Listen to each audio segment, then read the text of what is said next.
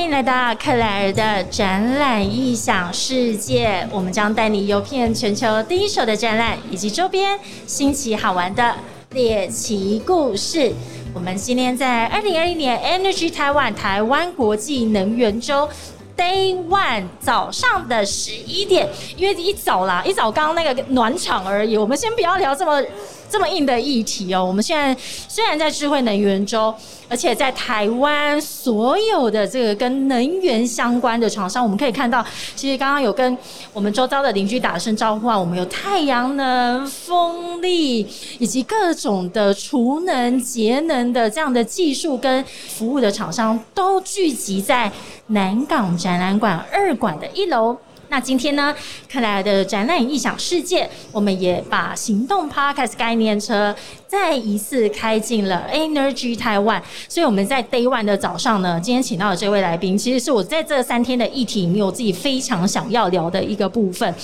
其实各位可以想象哦，我们刚刚有聊到说，其实要做为地球尽一份力，或者是我们想要做永续发展，为这个议题。呃，尽一份心的话，其实有非常多的生活面向可以去做执行。今天我们很高兴邀请到的是酱生活的以宁，以宁早早，朋友早，大家早早。酱生活可不可以先从这个你们的这个品牌名称开始谈起啊？酱生活是哪一个酱呢？酱生活的酱呢是匠人的匠，匠人的匠，对的。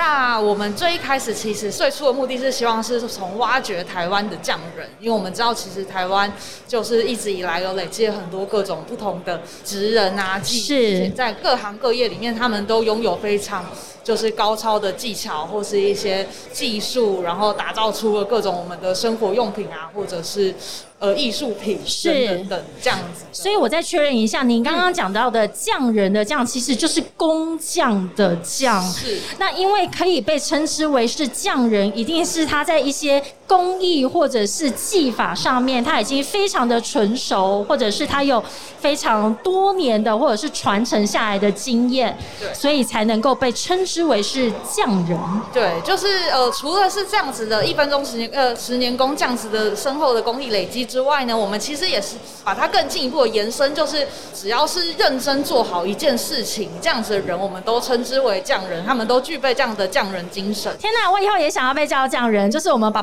podcast 这件事情做好。没错，对，像你知道我们克莱尔的展览影响世界，我们的核心理念就是要带大家看全球第一手的展览，以及周边新奇好玩的猎奇故事。哎，其实我觉得这个跟我们待会要谈的永续旅游这件事情也也蛮有关系。是是是，因为像参展啊，我虽然我们现在行动 Podcast 概念车都只能在台湾，可是其实展览它是无远佛界的，是全球都有非常非常多的展览发生，所以其实未来我们的 Live Podcast 也非常希望可以到海外去做这样子的节目的播出，所以我们拉回来讲，匠生活是跟匠人有关，那所以你们。呃，创立这个品牌“匠生活”是希望提供什么样子的精神或者是服务呢？哦，我们是希望就是其实“匠生活”这样听起来是我们拉长一点，其实是跟着匠人这样生活哦，是希望把匠人的精神跟态度可以带到我们的生活中，透过我们去了解他们、认识他们，然后让这样子坚持做好一件事情，为了土地而努力。的这样子的匠人精神，然后把它带入生活，所以我们就叫匠生活，跟着匠人这 这样生活，我有一点就呃跟着就就是匠生活啦，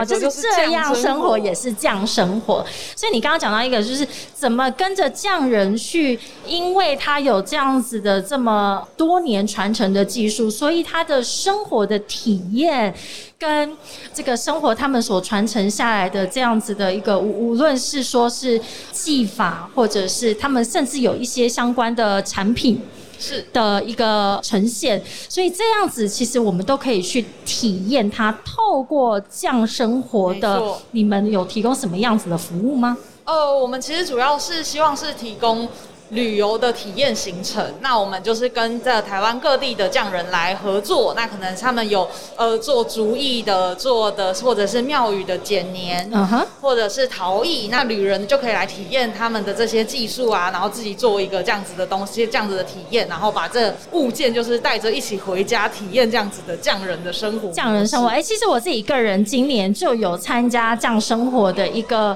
让我印象非常深刻的体验跟旅游，所以你刚刚讲到。透过旅游去体验这样生活，那这个旅游以你你有你有印象，或者是你们当初怎么会开发？也就是我在台南的全美戏院，跟着这个画师国宝级的画师一起去画电影看板。老天啊，真的是我人生的一个人生解锁哎、对，因为像大家应该都对，就是台南全美戏院跟这个画师是非常有印象，因为这个画师本本身呢，他就是除了在台湾画看板画之外，他之前还有曾曾经受到国际品牌 GUCCI 的邀约，然后到台北的永康街画了一大面墙。那他的技术就是在于说，他能够用手绘的方式。把啊等比例的把一些人物跟物件整个放大，然后画出来。嗯，那除了是说我们让这个匠师的这个，我们可以让客人一跟匠师一起体验来彩绘这个电影看板之外呢，我们也想要带入的是台南这个地方跟这个地方的老戏院，它所传承的一些文化跟精神。因为像包括呃知名导演李安，他其实也是本身是台南人，那他青少年时期就是曾经在这个全美戏院看了很多的电影，是然后等于是他的一个电影梦的启蒙之地。那我们也希望可以带客人进入这个老戏院，然后去看说，哎，那个从日治时期建筑起来就是带有舞台很华丽的这种巴洛克风格的戏院，那它如何在当代继续被延续下来，跟这样子的精神，然后还有这个看板画师的这些技术，那我们希望把它包装成一个。呃，很完整的体验行程，那让现在在台湾的我们可以去感受跟体会，说，哎，台湾有传承这样子的、嗯。的经验跟这样子的文化的内涵。哎、你讲到一个重点哦，我那一次去参加，想要跟着那个这个国宝级，我记得是严正发老师。严正发老师是的，画这个的，就是画李安的少年拍里面的那只老虎，那个根本我我我可能连一般有挑战性哎。超级挑战，而且更好笑的是，那时候可以挑几部电影啊。我一开始挑《色戒》，是，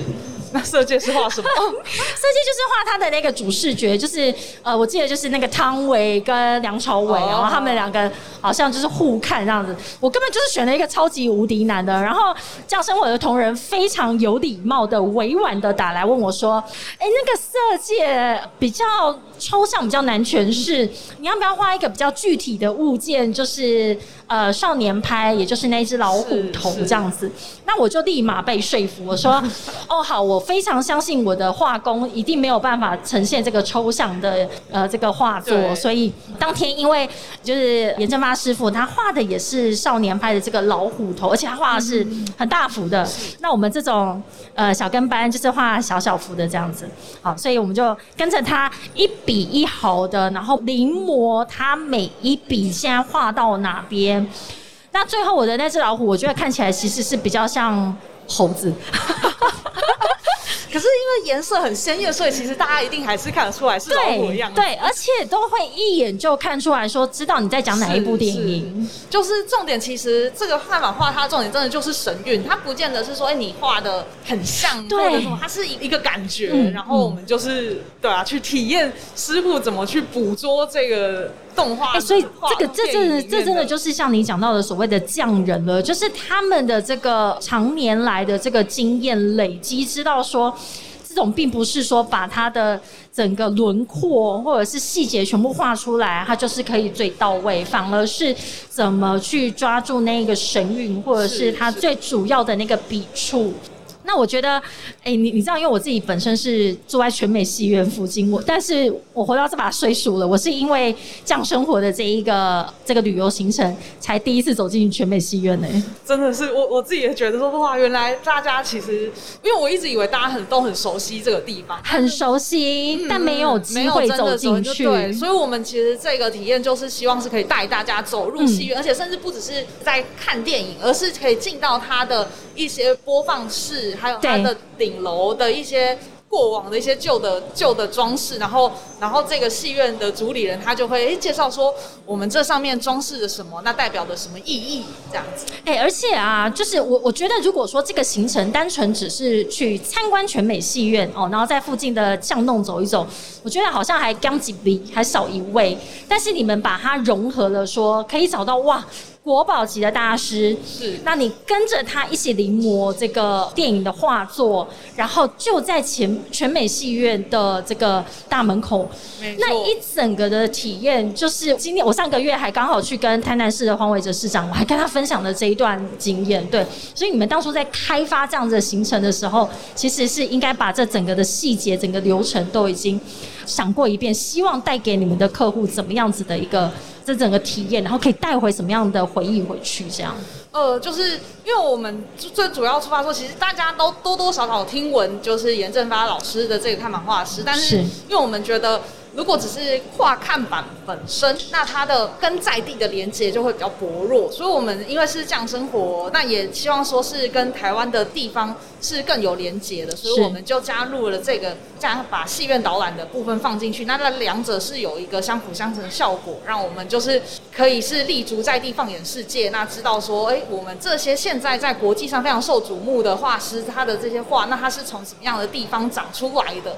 对，这是我们想要传达的。是，所以拉回永续旅游这个议题啊，因为我们刚刚从一个呃克莱尔自己参加这样生活的这样子一个体验里面去谈说，OK，所以我们的在地旅游。然后匠人的这个精神怎么去做一个结合？然后我们对于这一块土地或这一个地方，就更有这个深刻的这个回忆。那所以以永再拉大一点好了，永续旅游这个概念啊，你因为因为我觉得你现在其实什么东西前面好像都非得加上永续两个字，就是永续很当 你有没有道这样子。你有没有觉得现在的一个整个趋势就是，哎、是。你不含永续好像就是落伍落伍了，就是不管食衣住行娱乐，大家都要把永续这个概念加进来。好，所以其实我讲的也有一点虚啦，可不可以请以年来告诉我，就是你们身为在做无论是降生活也好，或者是身为旅游业也好，你怎么看待永续旅游这个议题，或者是永续这件事情怎么被应用在旅游上面？好的，其实永续的话，大家就是可以朝字面上定义，就是我们希望能够永远的持续下去。那放在旅游的这个层次上呢，是我们希望。不管是呃旅游的体验的人，或者是他们旅游的目的地跟在旅游目的地生活的人，他们都能够一起共好。那就是哦因为我们过往其实会听闻一些，哎、可能观光客太多会破坏了一些目旅游目的地的嗯景观，或者是他们原本的生活方式。那永续旅游最主要的宗旨呢，就是希望说，哎、不管是来玩的人，然后地方跟人，就是地地跟人跟事情，他们是可以永远的维持。那旅行业者在当中，其实就扮演了非常关键的角哎、色，非常重要的角色欸哎、我很喜欢你刚刚讲的一个概念，而且其实也让我茅塞顿开，突然理解了，就是说去旅游的这个游客跟在地生活的人，其实他们都要能够因为旅游这件事情，它虽然可以产生相关的效益或者是利益，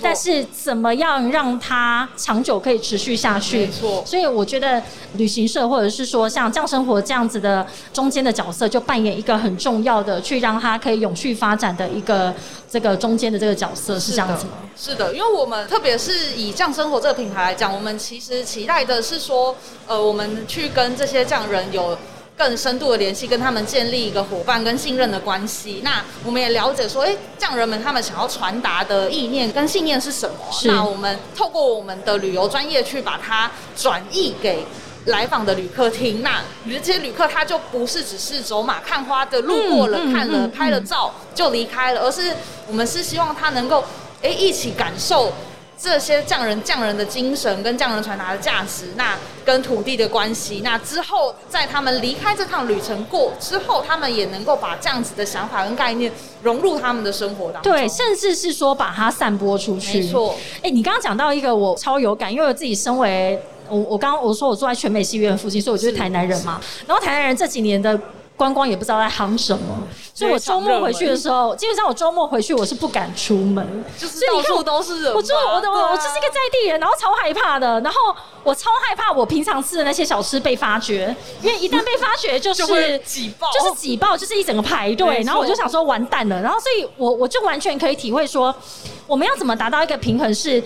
在地人非常欢迎外地人来到我们这边，我们也很希望跟你分享我们在那边的所有的所见所闻，或者是我们的整个的生活体验。但是最重要的是，我同时也想要保有我原本我自己最深刻的那个记忆，我不想要我的生活的这个权利或者是体验品质被剥夺。没错。没错，这就是我们一直努力的方向。那我们就是除了说跟跟我们的供应商，包括在地的人来沟通之外，我们也要跟旅客沟通，然后也要真的好好沟通，好好沟通。对，跟旅客说明说，哎。就是当然，大家参加团体都会希望是吃好住好，但我们除了吃好住好之外，我们更希望是提供一些价值的传递，包括说，哎，可能今天去了台南，像我们过往曾经办过一个是柚花的行程，就是在三四月的时候，台南的麻豆是一个盛产文旦的地方嘛，所以是柚子的花，柚子的花，没错，我我只吃过柚子，我没看过柚子花。对，柚子花它是会散发出非常就是柑橘类的香味，又带一点白花的那种。甜味，所以其实如果大家有机会在三四月的时候去到麻豆或是去云林一带，他们那边就是种柚子的地方，都会开始开柚花。OK，然后。我们就是办了一个柚花的这个行程，让旅客可以在柚花下就是听音乐会啊，然后吃吃点心，然后再聊聊说那柚子对在地带来的影响又是什么？然后那它柚花在这个时节可能怕后面它盛产产太多，那可能要把柚子花就是打下来，那再来做一些加工的制品。然后我们希望是可以呈现这整个脉络。让旅客是看到说，哎，我们平常吃的柚子其实背后还有这么多的故事，那它跟在地的关系是这些，那它也可以变成一个很棒的体验。哎，怡宁，我这样听你讲啊，我觉得其实你们要开发一个产品，如果说一个产品就是一条旅程好了，或者是一个，就像我们上次去呃这样子半日游或一日游，有全美戏院加上我去体验做这样子的画作的临摹，我觉得你们要开发一个产品，其实都要做很多的前置的作业跟沟通哎。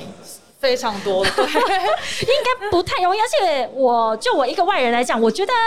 匠人应该都有一点个性哦。是的，呃，你们要怎么去沟通这个部分？我觉得这不太容易哦。其实，真的就是我们不能够玩一开始就保持着，哎，我想要就是包一个很热门的旅游，然后是跟他讲说我会带很多人来这样子的，就不能因为匠人应该不是这一套啦。对，所以其实是要先去跟他聊天，然后去让他理解到说，哎，我们知道。他坚持的价值是什么？他在意的事情是什么？那我们也可以去看见，那他可能现在需求缺乏的是哪一个部分？那我们可以提供一些专业上的建议，那告诉他说，我们可以怎么样跟他一起合作，把他更系统化，然后更有脉络化的向大众、向旅客来介绍跟推广。所以旅客来，他并不是只是很像是哎来看一下、拍拍照，走马看花就走，走马看花就走。他是可以真的跟。匠人互动，那匠人可以分享他的故事，然后彼此之间可以交流，然后大家在一起或从彼此身上学到一些东西，然后再继续往。哎，下一天下一个旅程前进。我觉得上次那个严师傅应该是有被我那个撸到，因为我我就画完之后，我说我画了一只我自己觉得很像猴子，但其实是模拟那个少年派的老虎头。然后我还逼问师傅说：“你刚刚挖尾料后不？”师傅怎么说？沉默不语。他有一个尴尬又不失礼的微笑看着我说：“啊，哈哈哈，没没有任何形容词哦。”哦，我就自己非常的失笑，说：“谢谢师傅，谢谢师傅。” 所以这样子的互动，我相信，呃，因为其实，那你遇到的匠人年纪都很大吗？呃，其实年纪大的跟年纪轻的都有，因为也有不少台湾的像二代、三代，他们过往家里是在有传承一些技艺，包括像竹器、像漆器这样子，他们的二代、三代其实也认同过往家里传承的这些技艺跟价值，那他们就回去接班，那他们也。其实蛮常会更有意愿来，就是跟我们合作来做一个行销推广啊，他们他们家里传承的这些技艺啊，不管是。手工的记忆还是脑内内的记忆，他们都是希望可以再继续延续下去。哎，所以你们其实应该可以听到很多故事哎，因为我觉得如果是那种第一代啊传承给第二代、第三代，一定会有一些沟通磨合嘛哦，因为这个辈分之间或者是这个呃会有一点代沟，那或者是说呃价值观上面的磨合，你就会去听他们怎么去陈述，会来怎么回来怎么接班，或者是通常新一辈第二代、第三代他们可能会想要做一些改革。没错，没。错或者是做品牌，或者是做包装，所以你们怎么去？你们听到这些故事，都还要再自己再去把它收敛。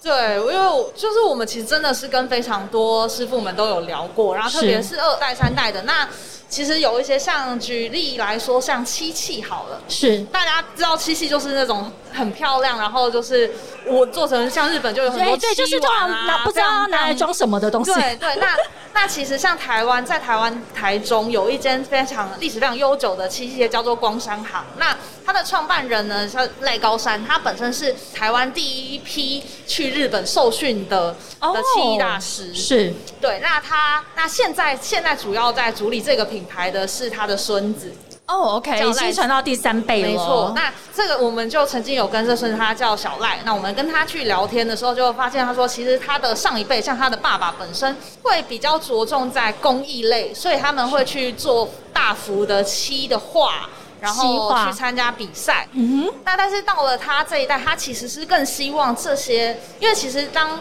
这些技艺一直局限在艺术圈里面的时候，不懂得欣赏的人就是会跟他越来越远。OK，所以他其实是很希望能够把这个漆能够再继续带回到我们的生活当中，所以他其实去做用漆做了一些饰品。做一些碗，那像今年的呃东京奥运，我们台湾代表队他们的制服的纽扣，哦，就是用他们的漆去一层一层叠成一个纽扣。这么细节。对，非常，嗯他就希望说，哎、漆这样东西是可以继续跟生活结合，然后去推广到我们大家可以实用的东西，所以这样子这个技术才有办法继续的传承。我、真的很喜欢这样子的概念呢，这也是每一个匠人，然后其实也是像呃，我我觉得每一个产业也一样，像他做漆器，他原本可能是比较是艺术的这个品相，但是这样跟一般的消费者的距离会很远，所以他也开始去想说怎么样去转型，然后做什么样子的呈现，让大家觉得，哎，原来我生活中